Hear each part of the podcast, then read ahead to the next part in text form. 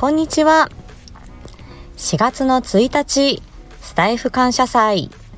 13時半担当のことさとちゃんこと言葉の仕事佐藤と申します。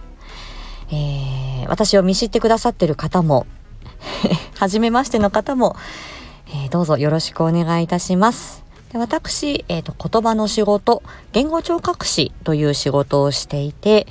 えー、2022年10月の1日からこちらの、えー、スタンド FM で、えー、配信をスタートいたしました。ちょうど今日4月の1日で、えー、配信から半年を迎えて、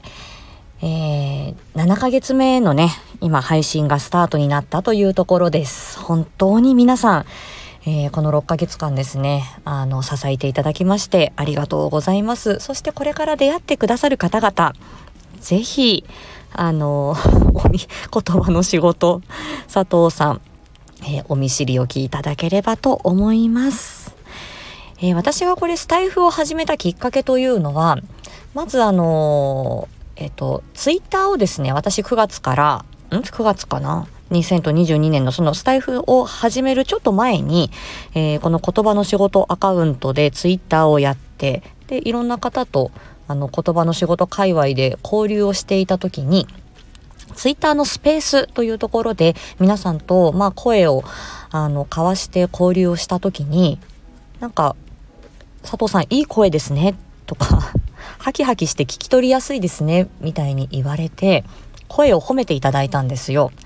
で、私、あの、まあ、仕事柄、しっかり、例えば耳の遠いお年寄りにちゃんと自分の声が伝わるようにとか、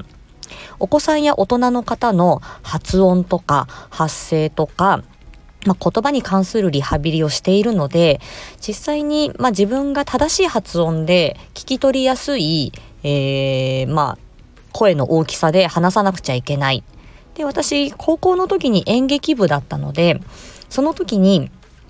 うんと、例えば、あの、まあ、マイクなんか使わないで演劇なんかやるんですよね。あの、高校演劇は。っていう時に、あの、自分が言ったセリフがちゃんと観客の方のお耳に伝わらないと、話が終えなくなってしまうので、えー、一番最前列のお客様から2階席があれば2階2階席のお客様まで声が届いて、ちゃんとセリフの意味が伝わって、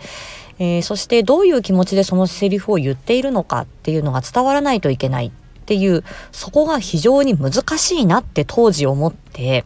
で、それで、えっ、ー、と、言葉とか声とか、まあそういうことに興味はあって、それで今の仕事に、まあ行き着いているっていうところなんですけど、まさか、うんと、自分の声が、えっ、ー、と、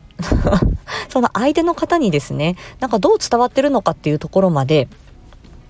あまり最近は普段意識してなかったように思うんですね。それを、その、声の交流でそのように他の方におっしゃっていただいて、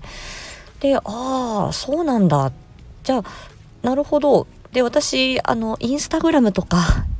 あの、YouTube とか、そういうあの画像とか動画の編集なんか、もう不器用でとてもとても難しいので、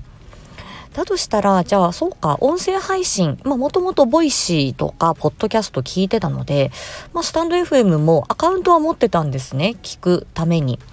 じゃあ、ちょっと勇気を出して、配信してみようかなって思って、えっ、ー、と、9月の半ばぐらいから準備始めてですね、10月の1日から配信をスタートしてみました。で、まあ、本当にビビたる方々が、あの、まあ、聞いてくれるかなってすごくたくさん配信者さんがいて、あの、すごくす、もう素晴らしい方々いっぱいいるので、まあ、あの、ちょっと心折れそうになることもあったんですけど、まあ、自分が喋りたいこと、まあ、文章でつらつら書き連ねるよりは、その場でパッと喋って残しておける、この音声の気軽さと、あとはこの編集の簡単さとかが私に合っている感じがして、で、細々無理ない程度に続けていました。で、だんだんやっぱ楽しくなってきて、じゃあ今度こういうこと話してみようかな、ああいうこと話してみようかなっていうふうに考え出して、で、そのうちに、うんと、時事ネタですね。えっ、ー、と、今、まあ、夏休みに入ったからこの話題でいこうかなとか、えっ、ー、と、誤嚥性肺炎で亡くなった著名人の方、肺血症で亡くなった著名人の方、あそうすると私の仕事にここは関連してお話できるかも。今、この話題がタイムリーかもっていうのをうんとまあ、私がお話しできる情報を今求められているんではないかっていうタイミングで、えー、スピーディーに出せるっていうことにまた面白みも感じて、えー、本当に楽しく、うんと、続い続けてきて半年っていう感じです。でこの間にあのどこからかあの私を見つけてくださってあ言葉の仕事をしている人がいる。まああのまあ、言語聴覚士、まあ、この言葉のね、発達とか、えー、発達、あのー、そういう発達障害であるとか、脳卒中の後遺症であるとか、まあ、いろんなあらゆる世代の方々に対応する仕事なので、えー、まあ、どこかにね、そういう親戚がお世話になった、私の子供がお世話になった、えー、ちょっと興味がある仕事だ。っていうふうに初めて聞いた仕事の内容だ、仕事の名前だっていうことで、えー、ちょっとずつこう引っかかってくださって、あとは私があの、どんどんいろんな配信者さんの、まあ、ライブ配信とか、あのー、その、えっ、ー、と、収録をお聞きして、結構私も感銘を受けて、すごいな。この声の表現がすごい。この声が好き。話し方が好き。